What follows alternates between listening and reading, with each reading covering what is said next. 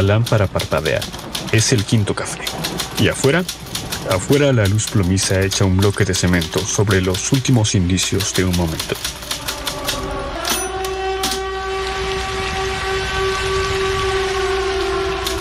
Oaxaca capital, 9 de diciembre de 1937. A mis manos han llegado unos papeles que, quizá, nadie debería conocer. Son cinco los involucrados. Gente de muy buena lid.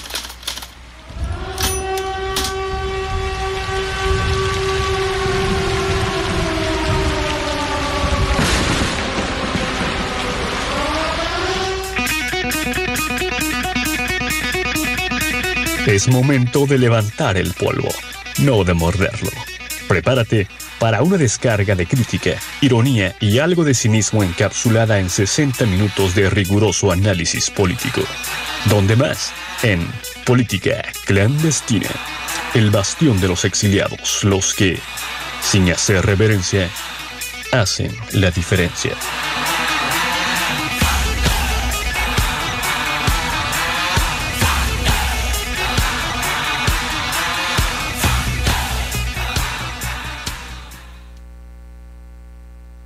Sean bienvenidos aquí a Política Clandestina por el 91.5 FM. Su servidor Alex Hernández, esta bonita tarde, calurosa, pero bonita tarde de martes 20 de julio. Eh, son las 4.4 en punto. Y hoy es un programa especial porque además de que no está Edmundo en la cabina, se encuentra un invitado también muy especial, el señor Julio Santana. Julius, ¿cómo estás? Muy bien, Alex, extasiado de estar en Política Clandestina, el programa con más rating de todo Radio Universidad, sin temor a decirlo y aceptarlo. De, EXA, de los 40 principales. ¿Qué digo Oaxaca? Es el, es el programa más escuchado y ¿sabes por qué? Porque hoy mientras estabas eh, desayunando y me mandabas mensajes, todos los del CISEN vieron ese mensaje, entonces ahorita están este, sintonizando política clandestina porque saben de qué va a tratar. Eh, perdón, perdón, me acaba de llegar un telegrama porque el, presidente acaba de rescatar los telegramas. Entonces me llegó un telegrama donde dicen efectivamente que ya no existe el CISEN, existe otro aparato de espionaje, pero el CISEN ya no. Exacto. Y que todos nos están escuchando el día de hoy. Y ya no se llama Pegaso, sino se llama caballo bronco o algo con menos categoría, ¿no? Oh, no, caballo bronco bueno y sabio del pueblo volador. Exactamente. Algo así. O sea, sí hay un aparato este, de espionaje, pero ya no se llama Pegaso y ya no es el CISEN, ¿no? Así es, o sea, es como el, aeropuerto. No sé si viste las nuevas imágenes del aeropuerto. Ya no es un aeropuerto capitalista, burgués, neoliberal. Ahora es una central avionera donde el pueblo puede abordar eh, con cajitas de huevos San Juan, si somos eh, obviamente de varo porque si no son cajitas de, cartón este, genéricas. Sí, por supuesto. Pero creo que ya, ya dimos un poco de qué, va, de qué va el programa del día de hoy, mi estimado Alex. En efecto, Julius. Y hoy vamos a hablar sobre este tema que está en todos lados. Hoy lo escuchaba con Carmen Aristegui. Ya había noticias desde el día del domingo en medios internacionales, una investigación de varias eh, colaboraciones de varios países, de varios medios de comunicación, en donde sacaron a relucir una red de espionaje de más de 20 países alrededor del mundo y que, por supuesto, no se podía quedar atrás nuestro bello, bellísimo país México con el gobierno de Enrique Peña Nieto, por supuesto. Vamos a hablar sobre eso en el tema internacional. Vamos también a hablar sobre el tema nacional. El presidente de la República hoy en la mañanera dio a conocer su, su opinión. Mencionó que no va a levantar ninguna denuncia, que él está bien, que sus packs estaban bien resguardados. Esperemos porque no queremos ver los packs del presidente, ni tú ni yo ni bueno. Habla por ti, Alex, habla por ti. Uno nunca sabe cuándo necesita ese tipo de material. Eh, para alejar malos espíritus. O sea, yo, yo no me, imagino qué fetiche tan. A ver, a ver, a ver. A mí se me sube el muerto. Desbloqueo mi celular como puedo y aparece el pack del presidente. Cualquier muerto sale corriendo, ¿eh? Que ese, ese espanta pesadillas, ese espanta electores, ese espanta lo que sea. El pack del presidente. Claro. Te espanta hasta el neoliberalismo. Sí, sí, sí. Creo que ahí, justo, creo que deberíamos de poner fotos del pack del presidente para ahuyentar el neoliberalismo y la corrupción de las oficinas públicas. Eso funcionaría. Eso, eso como las bolsitas de agua para las moscas. Ajá. Exactamente. Las botellas de agua afuera de tu jardín en- o en tu calle para espantar a los perros que les gusta marcar territorio. Claro. Y yo creo que sería buena estrategia. Bueno, vamos a hablar sobre el tema de este de esta red de espionaje que ha habido a nivel internacional, pero también que recae en nuestro país. Y en el tema local, aquí en el estado de Oaxaca, estaba a punto de decir el estado de México, el estado de Oaxaca, vamos a hablar sobre los ambulantes. Estamos en la semana de la Guelaguetza, comenzó la Guelaguetza el día de ayer, las festividades oaxaqueñas, y vamos a hablar acerca de esta mm, acción que realizó el presidente municipal Osvaldo García Jarquín de pues cerrar, de cercar el primer cuadro del centro histórico de la ciudad de Oaxaca para evitar la entrada de ambulantes, pero se le vino encima todo el sindicato de ambulantes que existe y que existirá en la historia de, nuestro estado.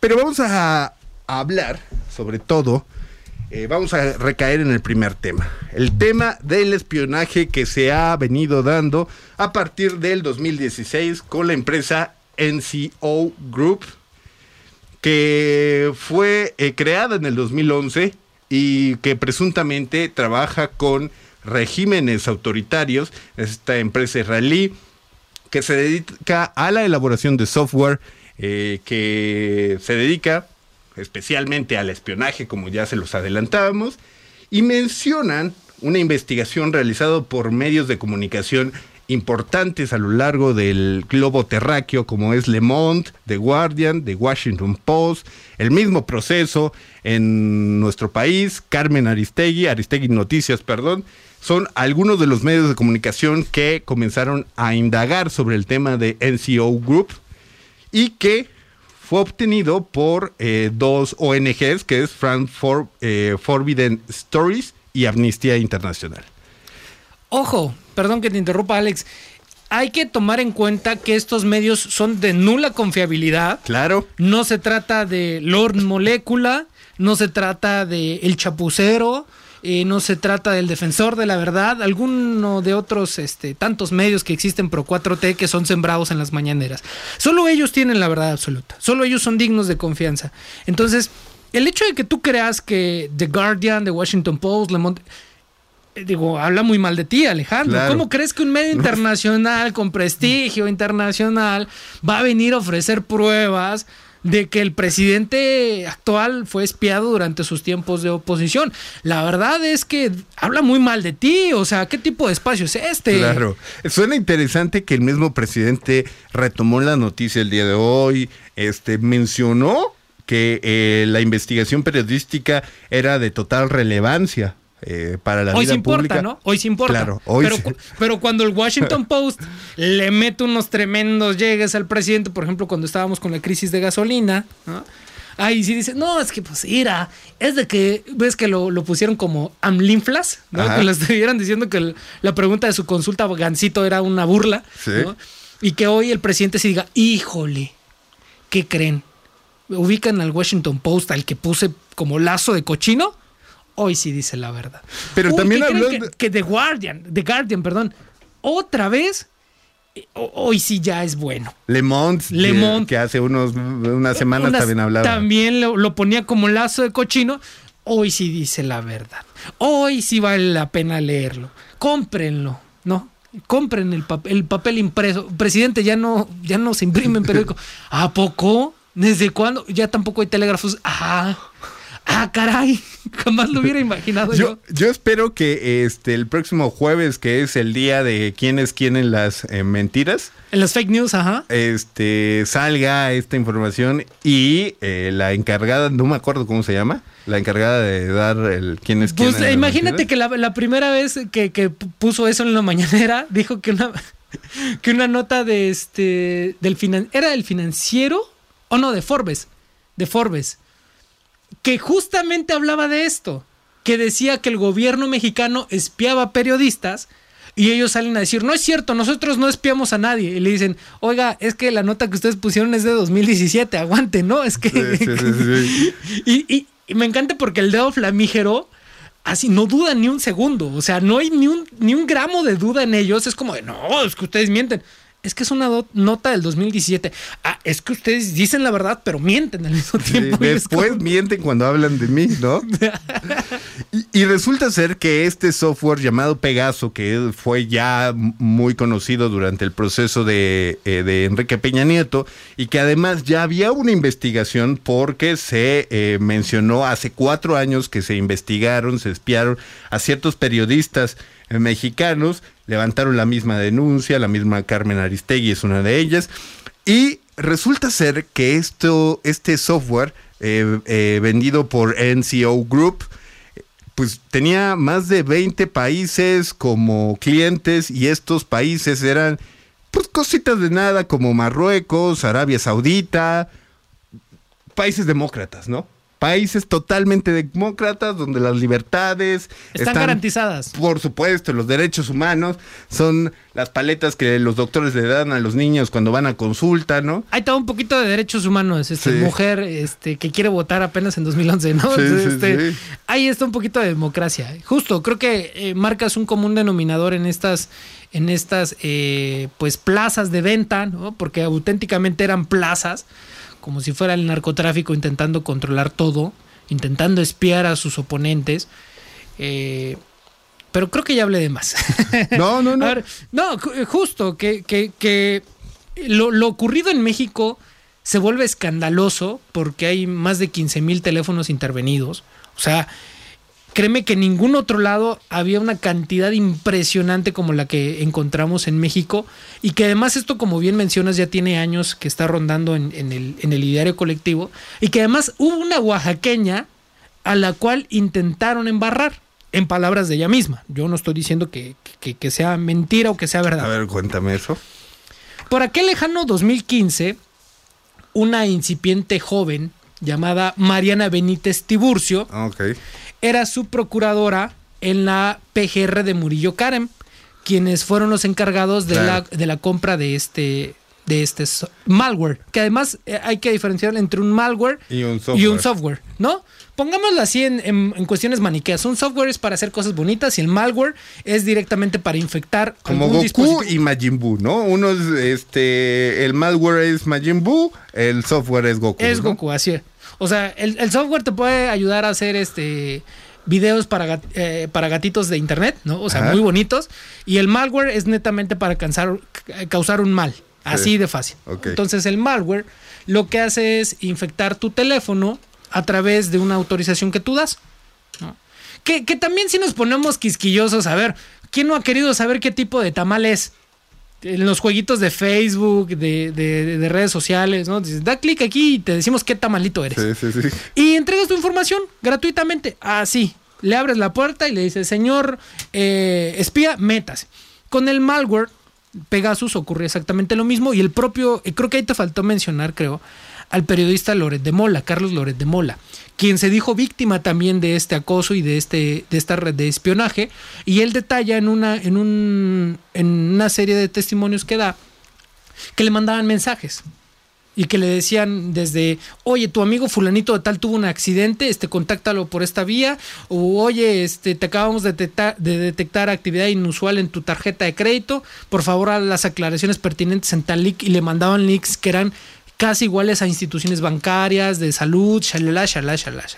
Pero eran eh, mensajes personalizados, o sea, eran personas Sí, que sí, tenían sí. el número de Carlos Loret de Mola, que sabían del entorno cercano de Carlos Loret, que sabían nombres de sus amigos, conocidos, familiares, etc. ¿Para qué? Para poner en contexto a la gente, que no solo se trataba de personajes opositores, sino que espiaban, Periodistas, activistas, eh, cualquier empresarios, ¿no? espiaban al cardiólogo de Andrés Manuel. Sí, o sea, esto no, eso- esto- esto no es sarcasmo, eso, esto sí. es verdad. Espiaban al cardiólogo ¿Es de Andrés? Manuel López Obrador. Espiaron al hijo de Carmen Aristegui. Sí. Emiliano Aristegui. Sí, o sea, sí, sí. espiaron a todos. A todos, así, parejo. O sea, son, son 15 mil teléfonos intervenidos. ¿no? O sea, de ahí que nos debemos de poner a pensar. ¿Qué chingados escuchaban? Perdón por la palabra, perdón, perdón, porque dije que me iba a portar bien en este programa. ¿Qué escuchaban? Sí, mira, por ejemplo, en el caso del, del cardiólogo de López Obrador, por eso en, ahorita se, se toma en cuenta la campaña de desprestigio de la salud del mismo presidente, bueno, en ese momento candidato a la presidencia de la República, en donde mencionaron que el presidente, eh, bueno, Andrés Manuel López Obrador estaba ya deteriorado de su salud en el caso de, del corazón, ¿no? Entonces, ese tipo de información era la que sacaba. Es interesante, eh, eh, mencionan los 15 mil teléfonos que en eh, la lista de 15 mil teléfonos de, en el país de, nacionales que se encontraron dentro de esta lista de 50 mil. Estamos hablando casi de la tercera parte de, de, los teléfonos que hasta ahorita se encontraron, ¿no? O sea, estamos, se dice entonces que el presidente, el expresidente Enrique Peña Nieto, era un ferviente cliente de NCO Group, que además eh, va tomando mayor relevancia cuando hablamos, por ejemplo, del caso de Cecilio Pineda eh, Virto, asesinado en el 2017, que además eh, se encuentra dentro de la lista de esta, de los 15 mil teléfonos que se encontraron, y que fue asesinado poco después de que se encuentren los primeros este, registros de las llamadas telefónicas y de que se estaba haciendo una actividad de espionaje. Entonces, hay algo que ahí va cuadrando poco a poco y que se menciona que los mismos asesinos de el periodista pudieron haber ocupado el software para no decir que fue alguien en concreto, porque justamente el periodista estaba relacionando al gobierno federal con un narcotraficante llamado el tequilero. Que, aquí creo que mencionas algo importante y creo que es necesario retomar el, no señalamiento, la acotación que hacía sobre la oaxaqueña involucrada en este, en este caso. Porque en su momento, hace ya unos añitos, involucraba a Mariana Benítez, actual diputada local electa del PRI. No, para quien no lo sepa, ¿no? Teníamos una oaxaqueña en las grandes ligas. Este, que ella dice en su, en su momento, dice, a ver, a mí me quieren embarrar, me quieren ligar, pero yo no tengo nada que ver. Ella dice categóricamente, mientras yo estuve en la Subprocuraduría de Asuntos Jurídicos, me parece, y Relaciones Internacionales, un, de esas direcciones que no te explicas para qué están, pero están. Eh, con Murillo Karam, ella dice, yo no tuve nada que ver. Yo no tuve nada que ver, no sé por qué me quieren involucrar. Yo estuve del 2012 al 2015, yo me fui. Y justo se dice que en el 2015 es cuando se da la compra. Claro. ¿no? Y ella, eh, ella acepta posteriormente en entrevista, dice, sí, el, la Procuraduría General de la República, en ese entonces PGR, tiene elementos para poder realizar labores de inteligencia, investigación, pero son propios y pues no estoy consciente de eso. Y además... Pero, no, no, pero, pero eh, aquí viene lo interesante. Cuando ella dice, es que el espionaje, y son palabras de ella, ¿eh? ustedes los pueden buscar en internet y están esas declaraciones, pero en cuestiones del espionaje esto ya se salió de control no solo es el gobierno, sino son privados quienes están teniendo acceso a métodos, herramientas y cuestiones técnicas. No, eso no lo dice, eso lo estoy agregando yo, pero ya dice que el espionaje se salió de control y que cualquiera ya puede espiar.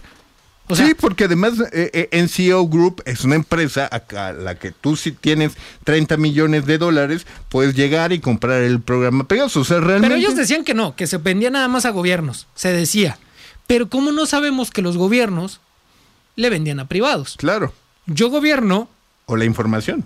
Sí, o la información. Yo gobierno, te puedo vender el software o te puedo dar acceso al software para que tú espíes a tus contras. Llámese narcotráfico, llámese empresas, llámese lo que tú quieras. ¿Quieres espiar a alguien? Nosotros tenemos un, malware, ¿no? que es técnicamente un malware. Nosotros tenemos un malware, tenemos una eh, vía para poder espiar a quien tú quieras por las cuestiones y los haceres y los menesteres que tú quieras, te damos la oportunidad de espiar a alguien. Y, te digo, alguien involucrado de manera indirecta, muy indirecta, que es este Mariana Benítez, diciendo esto. O sea, ella estaba en la PGR, alguien de la PGR diciéndote, el espionaje es un caos. Los encargados de procurar la justicia en México diciendo, nosotros pues la neta no sabemos quién espía a quién, de qué forma, de qué manera, cuándo, cómo y dónde. Porque esto está hecho un caos. Son palabras de alguien que estaba claro. al ladito del cuate que compró esto.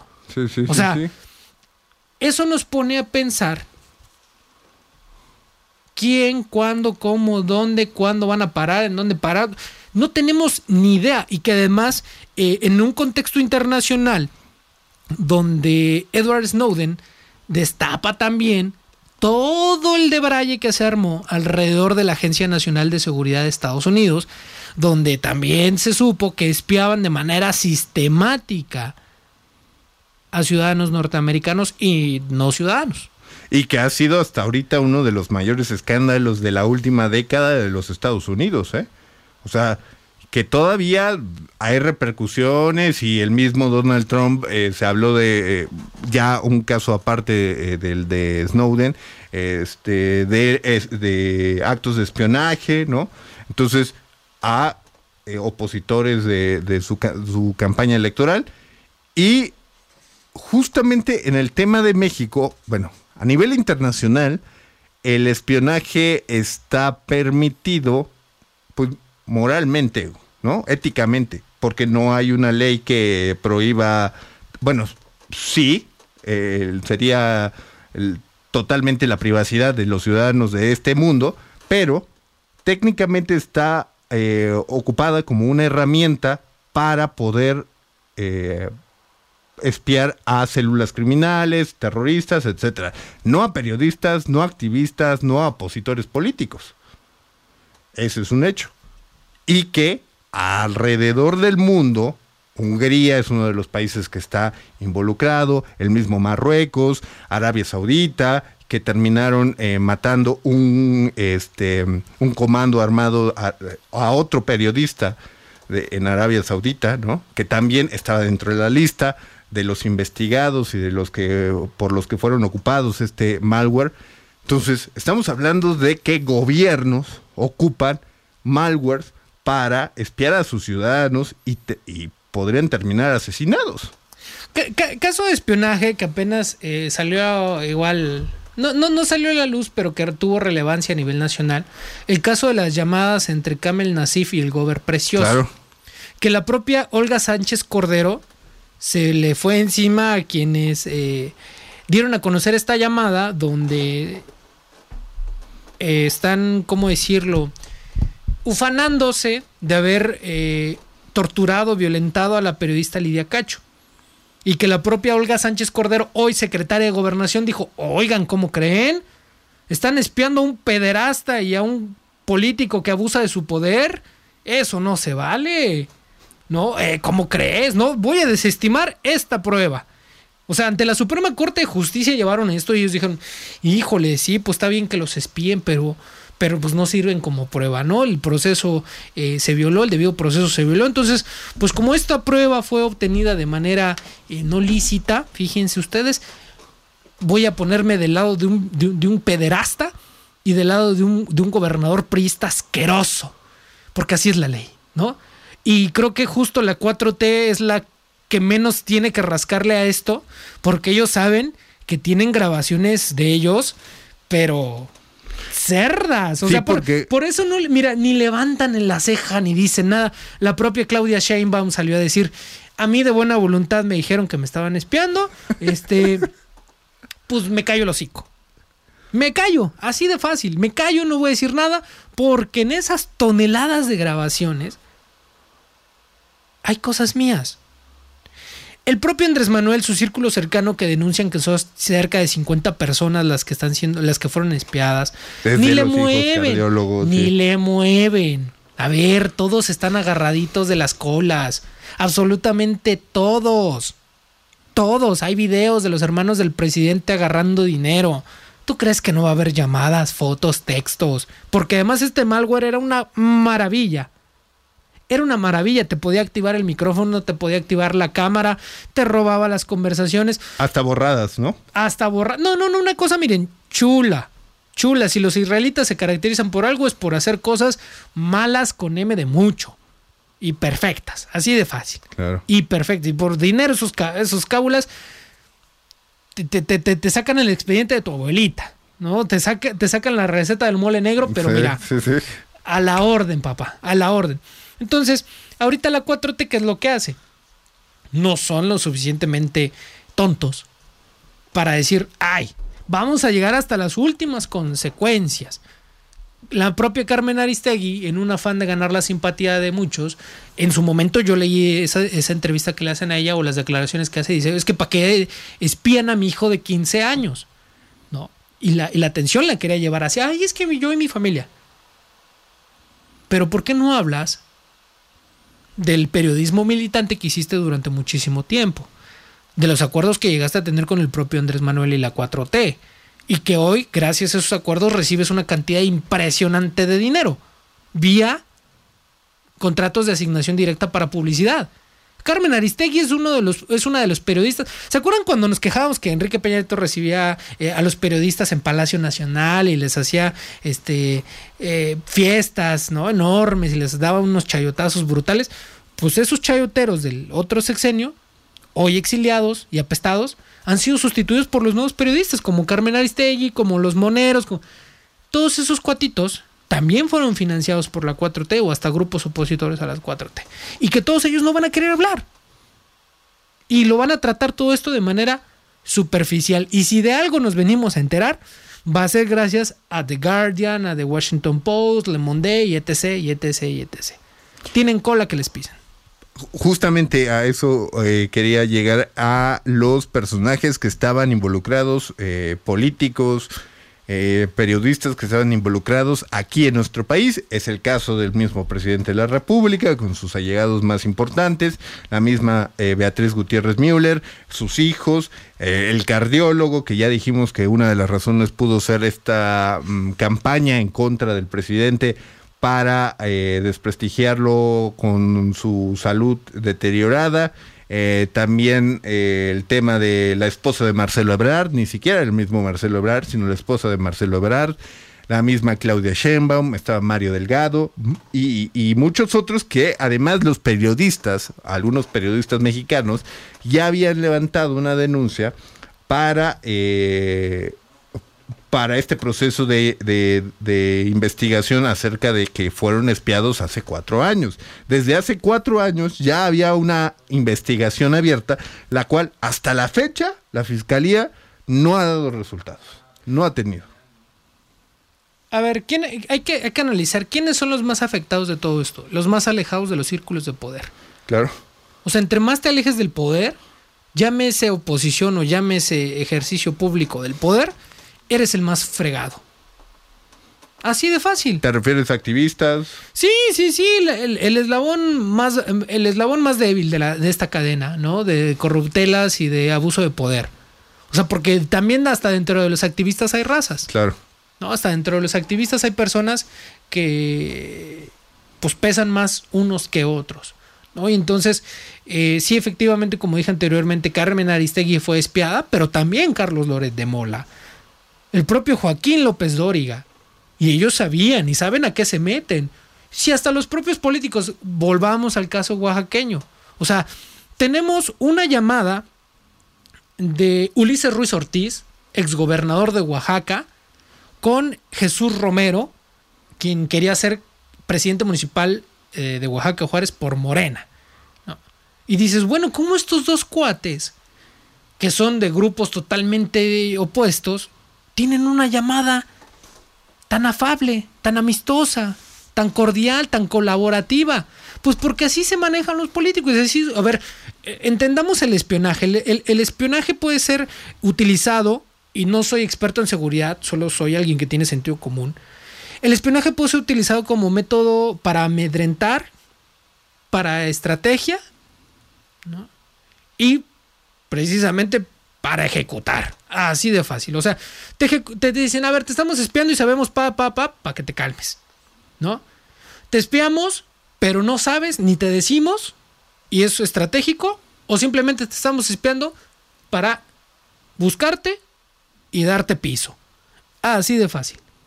Entonces, por ejemplo, en el caso de, Jesús Romero y, y Luis Ruiz, no estoy hablando que en este caso se utilizó Pegasus, pero puedo decirte que hay muchas conversaciones de muchos políticos negociando muchas cosas que llegado el momento el presidente puede tener acceso a ellos. Y que llegado el momento el presidente puede decir, híjole, ¿se acuerdan de mi hermano recibiendo dinero? Pues aquí tengo a fulanito y a jutanito recibiendo dinero. Y esas, esas eh, grabaciones, esas pruebas son producto también del espionaje. Y entonces vamos a ponernos eh, payasos, vamos a decir, cuando se espiaba a los buenos, llamados 4T, era malo. Pero cuando se espiaba a los propios, a los de casa, a los prianistas, ahí sí estaba bien el espionaje. Caso concreto, cuando supuestamente se, se negocia la reforma energética y hay cuates con bolsas y, y- y- y maletas de dinero que salen a la luz y el propio presidente dice, miren, así se negociaba la reforma energética. Eso también son labores de espionaje. Y ahí sí se vale espiar. A ver. Y yo creo que todo esto, si, si el presidente lo retoma por algo, es para jugarnos el dedo en la boca, nada más. O sea, es un as que, que le, que le regalaron de Guardian, de Washington Post, para decir, miren, me espiaban. Que, que- que además creo que lo, lo tomó muy, este, mm, como decías, muy pasivamente, ¿no? O sea, no ahondó, no quiso hacer mayor escándalo, dijo que no iba a... Sí creo que dentro de las conversaciones se, se encontrarán, si salieran a la luz, las conversaciones y cosas, datos y todo, llamadas y todo lo que se pudo haber recaudado dentro de esta op- operación de espionaje, saldrán cosas que no le conviene al presidente o a cualquiera de sus allegados, ¿no? Seguramente es por eso que prefiere decir, ¿sabes qué? Yo ya no me voy a meter en este tema. Sí, obviamente tengo que hacer la labor de, ven cómo me espiaban, pero hasta ahí, ¿no? No voy a levantar una denuncia, este, ni mis, ni mi familia ni yo. Este, tampoco veo que los allegados políticamente hablando del presidente digan, yo sí tengo la iniciativa de levantar una denuncia, entonces creo que se va a quedar hasta ahí, ¿no? Lo que sí va a resonar es a un nivel internacional, porque la misma Uni- Unión Europea dice que es un una falta total a la libertad de prensa, por ejemplo, en el caso de Hungría, que es el único de los países que sí está involucrado en el tema de Pegaso, ¿no? Este, y que ahí sí va a resonar algunas cosas dentro de la Unión Europea, tal vez el Medio Oriente, aunque pues estamos hablando de, de países que de están países donde te ejecutan por ser homosexual, ¿no? Sí. Entonces, ese no es, eh, el espionaje es el menor de sus problemas. es el menor de los problemas, ¿no? Entonces, creo que el tema se va a centrar en la Unión Europea. Bueno, cerrando ya con este tema, vamos a pasar a uno más local y que seguramente usted está muy interesado porque si usted ahorita va al centro histórico, va a encontrar unas vallas, unas cercas. eh, puede usted pasar, obviamente, si le pide permiso al policía, pero va a encontrar unas cercas porque resulta ser que el presidente municipal Osvaldo García Jarquín decidió retirar a los ambulantes eh, del primer cuadro del centro histórico para que se viera bonito, ¿no? Eh, hice unas comillas porque los ambulantes decidieron ponerse nada más enfrente de las cercas y decir, bueno, señor presidente municipal, no me estás cumpliendo lo que me prometiste porque además salió información talones de pago en donde los ambulantes decían por medio de un código QR en donde los llevaba a una página del mismo de la misma del mismo gobierno municipal para realizar pagos de entre los 9 y los 13 mil pesos, ¿no? ¿Ves cómo no, no importa las labores de inteligencia? ¿Ves cómo son tan imbéciles? Perdón por la palabra, Claro. es que es en serio. ¿Cómo son tan tontirijillos que se embarran solos? Pues, A ver, amigo. Eres un municipio con problemas de ambulantaje. ¿Por qué habrías de dar pruebas que demuestran que tú estás fomentando el ambulantaje? Claro. O sea, no, no, no sé qué me molestaría más.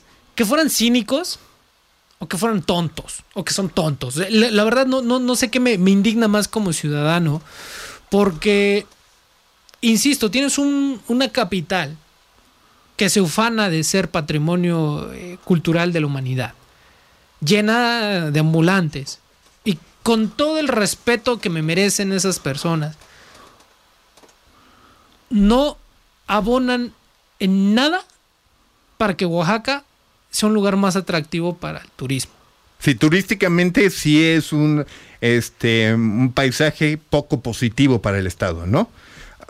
podríamos hablar de la parte económica, que eso lo vamos a hablar en el siguiente segmento, por eso no quiero entrar mucho en eso, pero efectivamente, sobre todo en estas semanas en donde Oaxaca tiene una fiesta que es conocida a nivel internacional, pues en el caso de los ambulantes, de los comerciantes informales, pues no abona mucho a tener un, un buen, una buena vista para los, los eh, visitantes, ¿no? Pero si el presidente municipal abona pro- una problemática que ha eh, tenido Oaxaca, el municipio de Oaxaca de Juárez, desde hace 10, 15 años, pues tampoco vas a ayudar a esto. Y que de repente digas de la noche a la mañana, claro, la, este, la solución es cercar el primer cuadro del centro histórico. Cuando el día de mañana sabemos que van a regresar.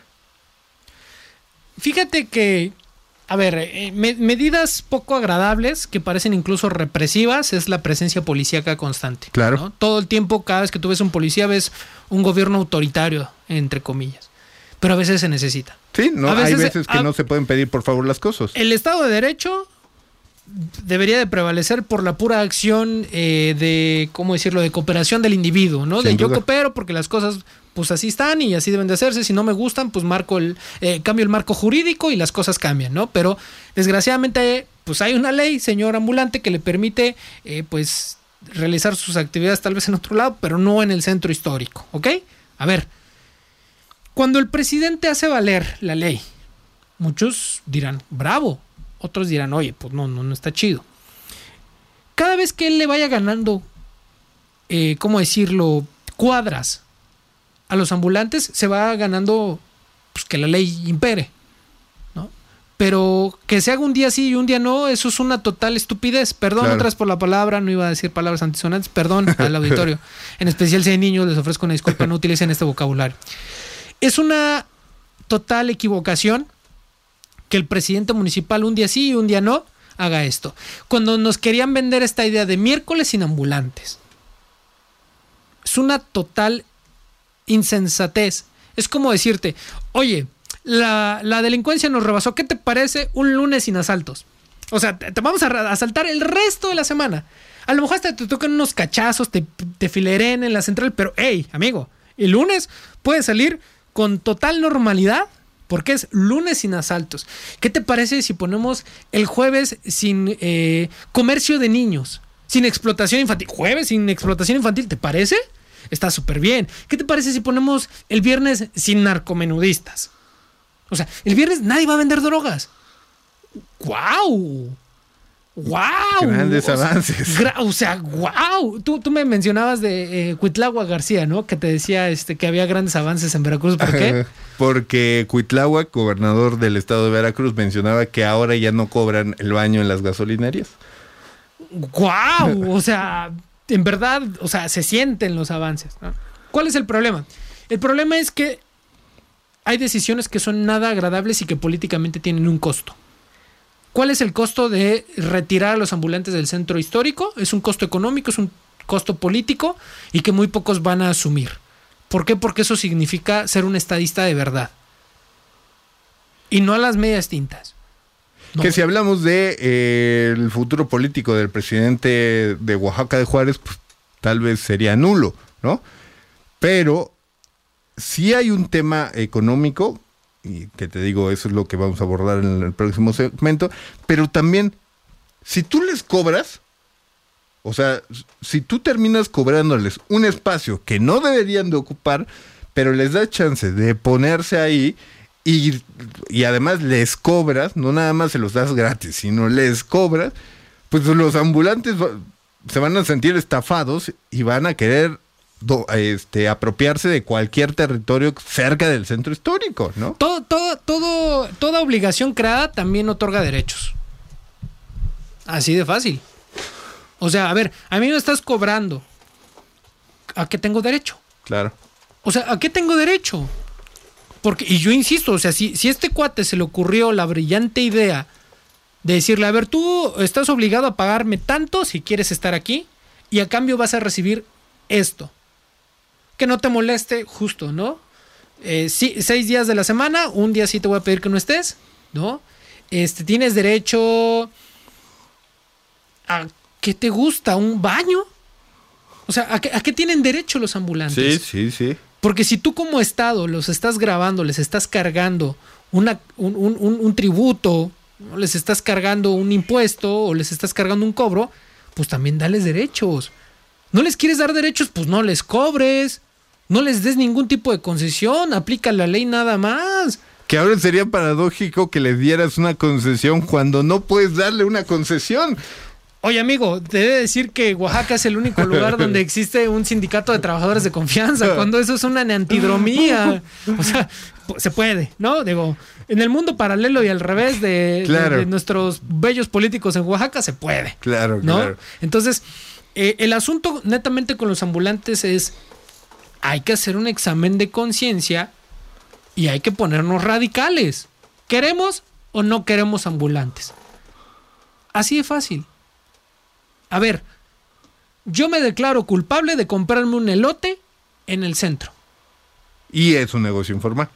Y es un negocio, es un ambulante. Yo me declaro culpable de haber comprado un elote. Güey, ya tiene como tres años, ¿no? Que, que fui hasta yo mismo, y lo, de- lo digo aquí al aire, yo mismo promocioné los elotes del Chuy, por ejemplo. Porque me parecía un negocio que a mi criterio pues no hacía daño, era un pequeño espacicito. Pero para la ley es lo de menos, ¿no? Y es donde nos ponemos a pensar. Un elotero que ve por el medio ambiente y que ya no da sus, este, sus esquites en, en, En Unicel. en- en Unicel, versus la taquería cínica que se puso al lado de sangre de Cristo, ¿no? Ah, perdón, al lado de, de- de- de la catedral. ¿Es lo mismo? No. No, no es lo mismo. Sí, sí, son diferentes. Este. ¿Quién sí y quién no? Claro. ¿Quiénes son los buenos? ¿Quiénes son los malos? Todos coludos, todos rabones. Ahora, ¿ya podemos pasar al aspecto económico? Ahí voy. Primero vamos a escuchar justamente una canción que nos recomendaste, Julis. Eh, es multiviral de calle 13. Ah, pero ese es del tema anterior. Por eso. Ah, bueno. Vamos Ah, a escuchar la canción y regresamos ahora sí al. y, y- al y digo tema por qué esa canción o digo. No, después? no, no. Menciónalo. De una vez. Ah, bueno. Es que de hecho iba, había pedido una canción o iba a pedir una canción de, de Edward Snowden, quien eh, destapó todo el, el- el entramado de corruptelas eh, al interior de la Agencia Nacional de Seguridad de Estados Unidos. Pero estaba muy experimental, ¿sabes? ¿No? Estaba Sí, muy, sí. muy, muy, muy ácida. Entonces, este, dije, no, una menos ácida. Y entonces cojo esta canción de, de Calle 13, se llama Multiviral, eh, con la participación de Tom Morello, eh, guitarrista de Ray Shagat the Machine, y de Julian Assange, eh, creador de Wikileaks, quien también, también sacó una sarta de porquerías, que está como más, más, este, más leve, ¿verdad? Pero ad hoc al tema del espionaje, ¿no? ad hoc al tema del espionaje porque también Julian Assange, Assange, perdón, acabó siendo un perseguido igual que Edward Snowden y Elaine Manning, quien después decidió cambiar de sexo para que ya no lo persiga la justicia. No, no es Claro. cierto. Este, ahí, ahí lo tienen, es multiviral con calle 13, están en política clandestina. Y vamos a escuchar la rola.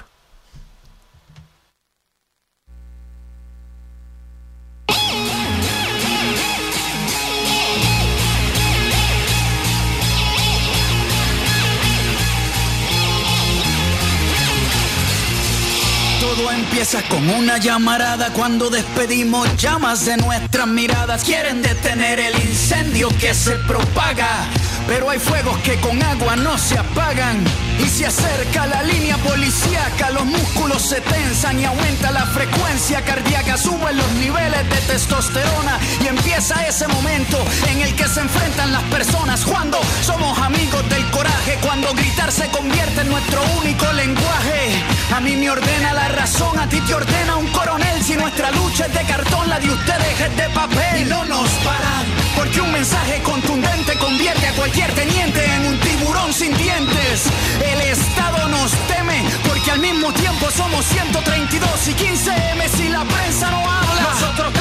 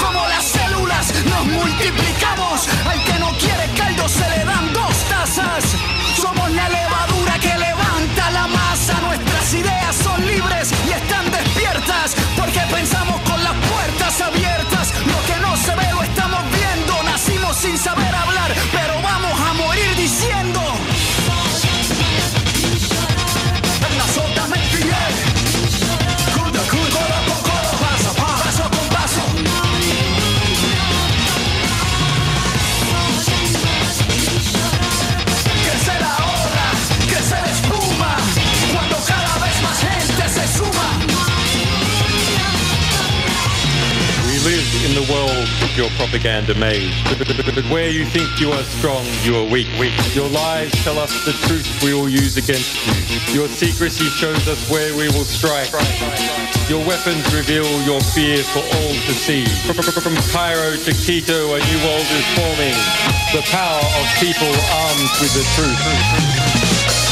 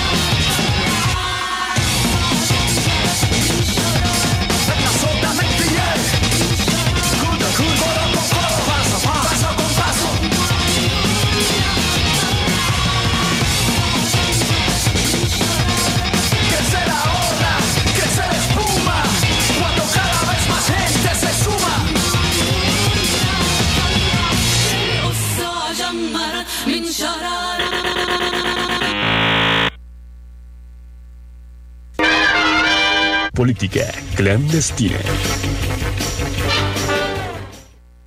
Ya regresamos a Política Clandestina, su servidor Alex Hernández y el día de hoy tenemos un invitado especial, Julio, Julio Santana, que estábamos hablando sobre los informales, Julius.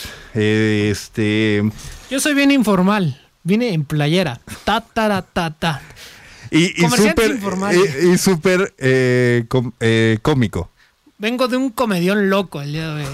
¿eh?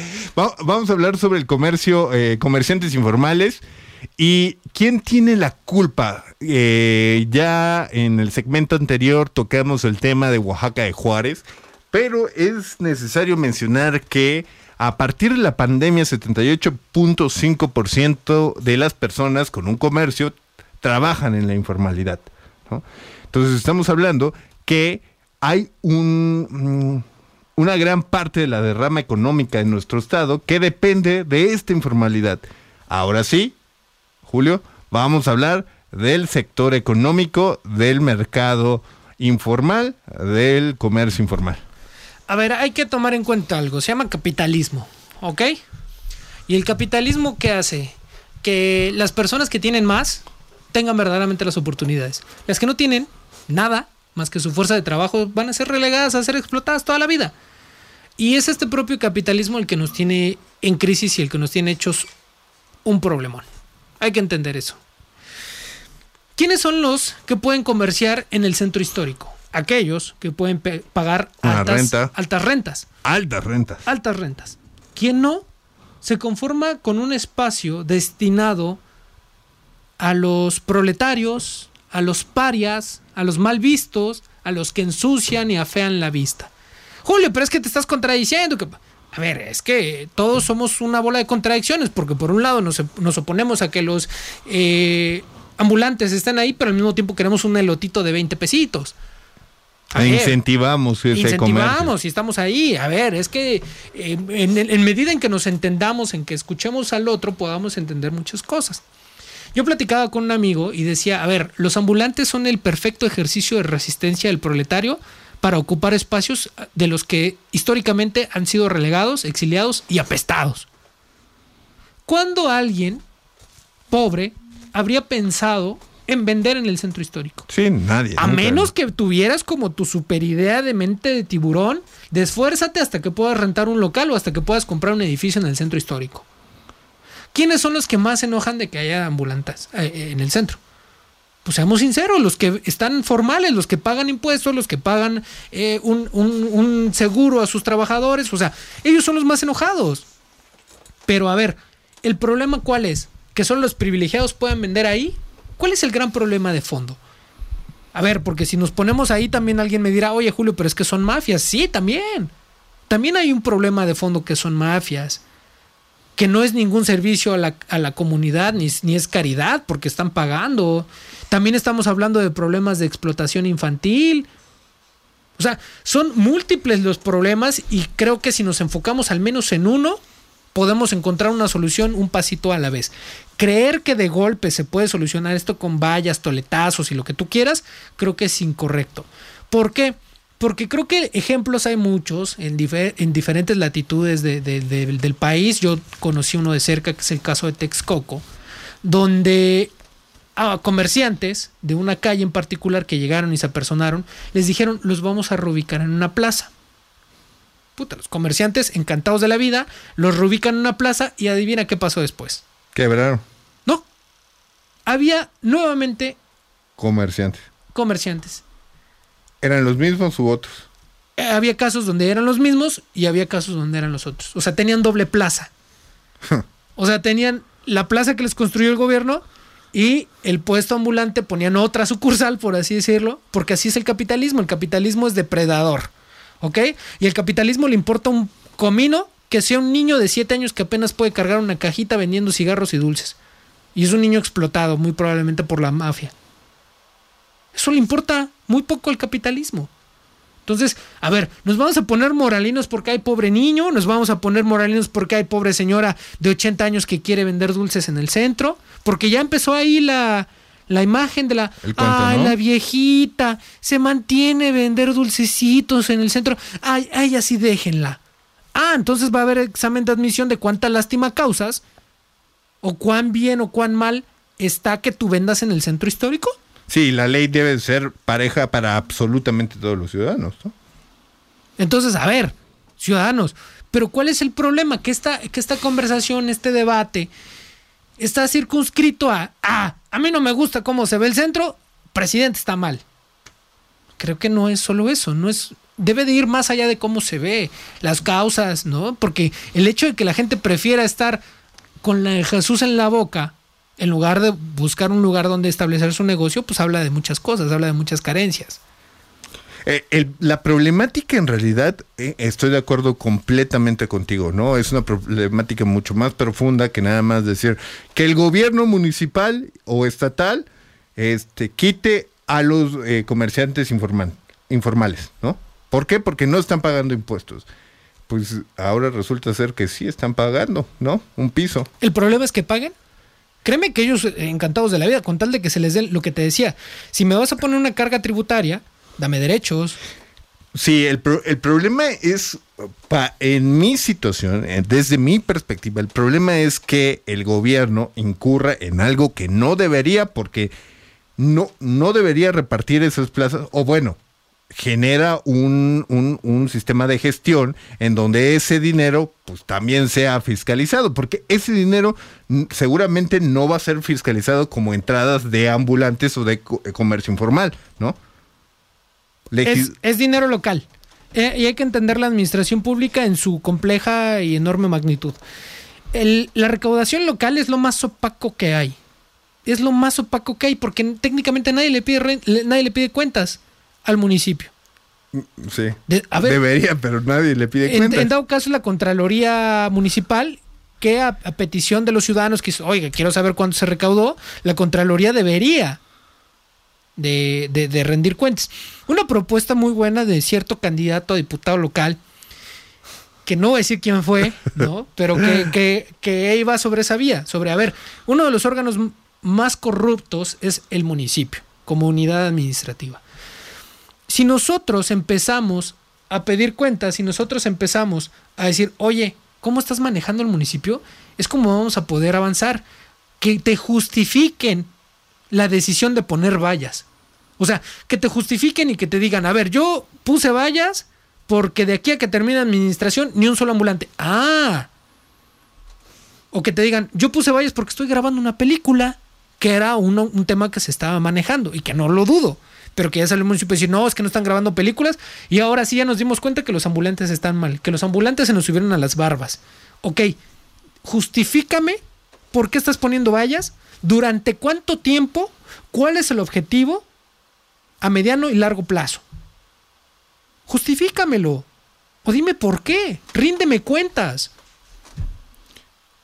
Nadie rinde cuentas, nadie sabe cómo funcionan, nadie sabe por qué toman las decisiones que toman. Y, y el problema eh, con el tema de los eh, em, ambulantes, yo siempre he dicho que el gobierno, tanto estatal como municipal, porque se había mencionado que la misma presidenta del sindicato de ambulantes que, que operan en el centro histórico es allegada del mismo gobernador del estado de Oaxaca, eh, el problema es que eh, las autoridades, tanto municipales como estatales, son permisivas debido a que son mm, incompetentes para solucionar el problema de fondo, ¿no?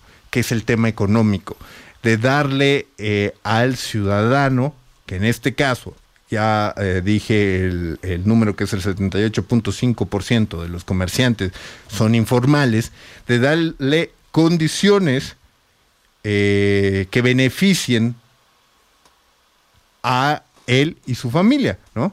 Como no tienen el como no tienen este elemento, esta herramienta para generar empleos, para Generar gener- bienestar. Exactamente, pues tienen que ser permisivos porque si no, una, uno de los sectores que mayor derrama económica te va, te, te da, se va a la fregada, ¿no? Ese es uno de los factores. Dos, el bienestar de 78.5% de las familias comerciantes también se va a la fregada. ¿Cómo solucionas eso? Eres inoperante, incompetente para solucionar ese problema. Válvula de escape. Por supuesto. El- el comercio informal, y no lo digo yo, lo dicen sociólogos que han estudiado el tema durante mucho tiempo, es una válvula de escape. Ahora, ¿qué tan grande es esa válvula de escape ahora? O sea, creo que es la punta del iceberg de problemas mucho más graves, insisto, de que el ambulante te afee tu centro histórico. Como Claro. dije anteriormente, hay problemas de explotación infantil, hay problemas de mafias, hay problemas de corrupción. O sea, el que pongan feo el centro histórico es el menor de los problemas. El asunto cuál es? Siguen creciendo. Te la concedo. Que un presidente municipal llegue y diga, no permití que un solo ambulante se pusiera más de los que ya me habían dejado, te diría, ese presidente fue un crack. Contuvo al menos. Al que viene le tocaría reducir, ya no mantener, reducir la matrícula de ambulantes. Y al siguiente sería reducir, reducir. ¿Por qué? Porque como ya lo mencionaste, esto sería un indicador de bienestar. Que cada vez menos personas se están integrando a la economía informal y están optando por la economía formal. Claro. Eso te hablaría de muchísimas cosas positivas. Sí, y efectivamente Radio Escucha, así como usted está eh, dándose cuenta de esta conversación, el tema del ambulantaje es mucho más complejo de lo que eh, esta hora nos puede alcanzar para debatir sobre ello. Así que Política Clandestina ha llegado a su fin. Eh, me presento, Alex Hernández y el señor Julio Santana, que el día de hoy estuvo como invitado. Muchísimas gracias, gracias, Gracias. Alex, gracias, Alex. Es que es una palabra mucho más sofisticada que gracias. Utilícenla en su lenguaje corriente, por favor. Muchísimas gracias, Alex, este, por la invitación. Este, pues sigan sintonizando Política Clandestina, un programa de alto calibre. La verdad, las mejores opiniones y análisis a nivel político las encuentran aquí en Radio Universidad. Muchas gracias. Tus redes sociales para que te sigan con Arroba- estos comentarios. Arroba Julio Políticas en Facebook, Twitter, Instagram y en TikTok. Ahí estoy. No hago Así- bailes. Así es, y síganos el próximo martes en punto de las 4 de la tarde aquí en el 91.5 FM, Política Clandestina. Seguramente el próximo martes ya estará el señor Edmundo Hernández porque lo extrañamos. Eh, gracias a todos los radioescuchas que se quedaron hasta este momento y gracias a Daniel que nos ayudó en controles. Se despide Alex Hernández. Hasta la próxima.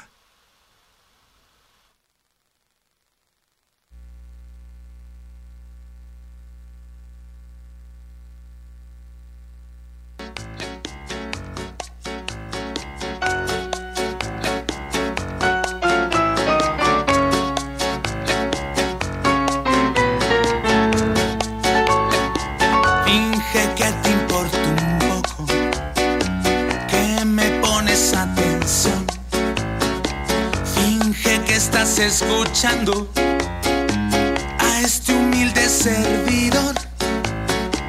Finge que me conocieras, que no es una noche más. Vendedora de caricias, ayúdame a olvidarla que esta noche estoy muy solo. Hoy no quiero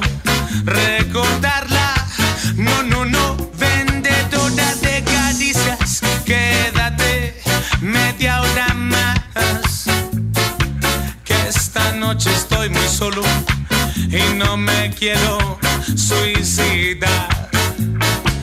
Finge que soy importante, que soy todo para ti. Finge que me quieres mucho, que conmigo eres feliz. Vamos, mami, finge que soñamos juntos con estrellas sobre el mar.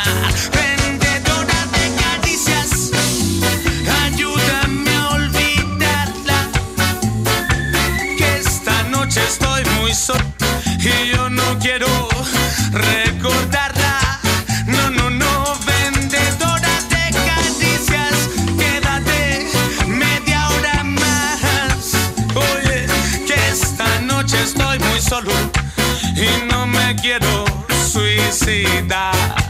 No, no, finge que esto no es lo mismo, que es diferente a los demás.